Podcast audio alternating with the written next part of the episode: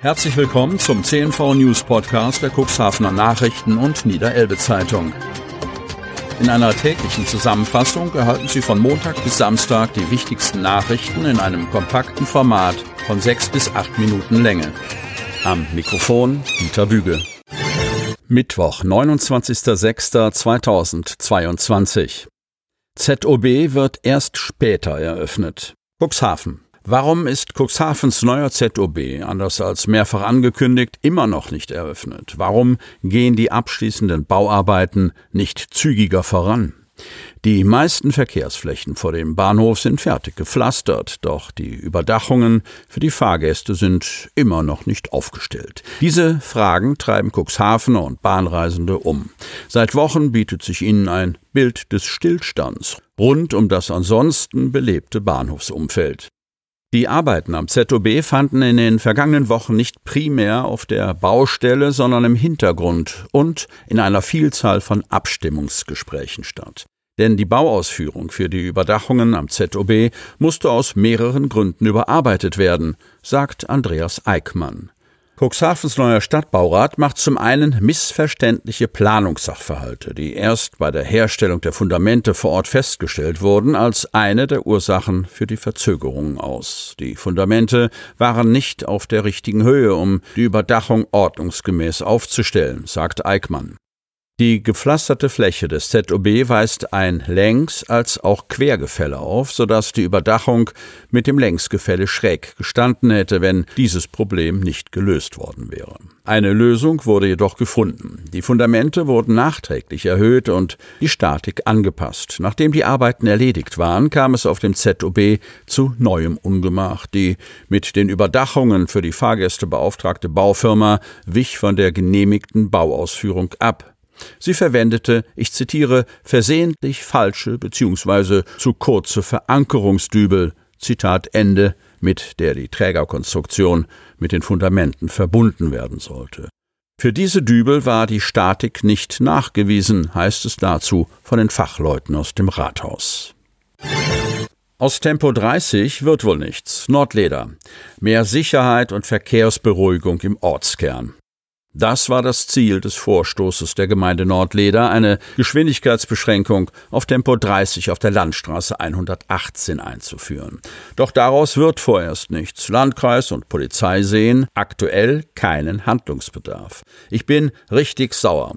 Ingo Graf, Sprecher der CDU-FDP-Gruppe im Gemeinderat Nordleder, macht aus seiner Enttäuschung über das Ergebnis eines Vororttermins mit Landkreis, Polizei, Samtgemeinde und Straßenmeisterei keinen Hehl. Seit Monaten Monaten kämpft der Kommunalpolitiker mit seinen Ratskollegen für ein Tempolimit im Ortskern.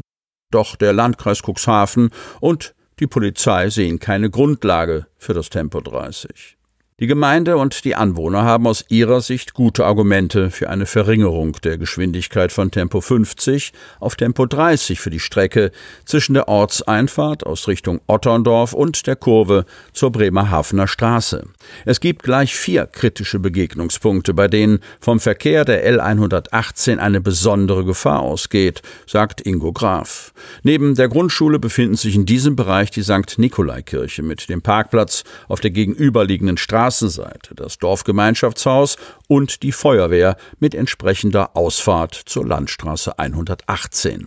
Weil es keine Fußgängerüberwege gibt und sich viele Autofahrer nicht an die vorgeschriebene Geschwindigkeit halten, komme es zu einer erhöhten Risikolage, so die Einschätzung der CDU-FDP-Gruppe.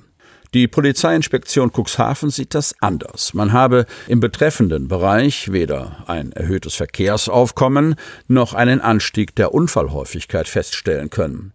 Es wurden in diesem Bereich auch Geschwindigkeitsmessungen durchgeführt, bei denen keine Auffälligkeiten festgestellt wurden, sagt Polizeisprecher Stefan Herz. Die baulichen Gegebenheiten des Straßenverlaufs hätten außerdem ergeben, dass die Landstraße 118 dort im Rahmen einer eng verlaufenden abknickenden Vorfahrt verläuft, bei welcher die Geschwindigkeit der Verkehrsteilnehmer zwangsläufig reduziert werden muss. Aus Sicht der Polizei besteht deshalb aktuell kein Handlungsbedarf so Polizeioberkommissar Stefan Herz. Nachholbedarf beim Radtourismus. Kreis Cuxhaven. Radweg ist nicht gleich Radweg. Eine Tour an einer vielbefahrenen Bundes- oder Landesstraße zählt für Radtouristen nicht zu den Highlights eines Kuxland-Urlaubs. Kreis und Kommunen versuchen, abseits der Hauptverbindungsstraßen für ein attraktives Radwegenetz zu sorgen. Doch das ist leichter gesagt als getan.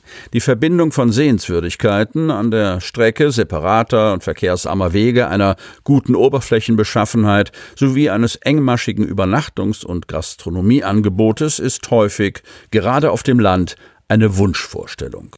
Das Potenzial, um den Radtourismus zu stärken, hat die Region, aber es hapert häufig an den Rahmenbedingungen.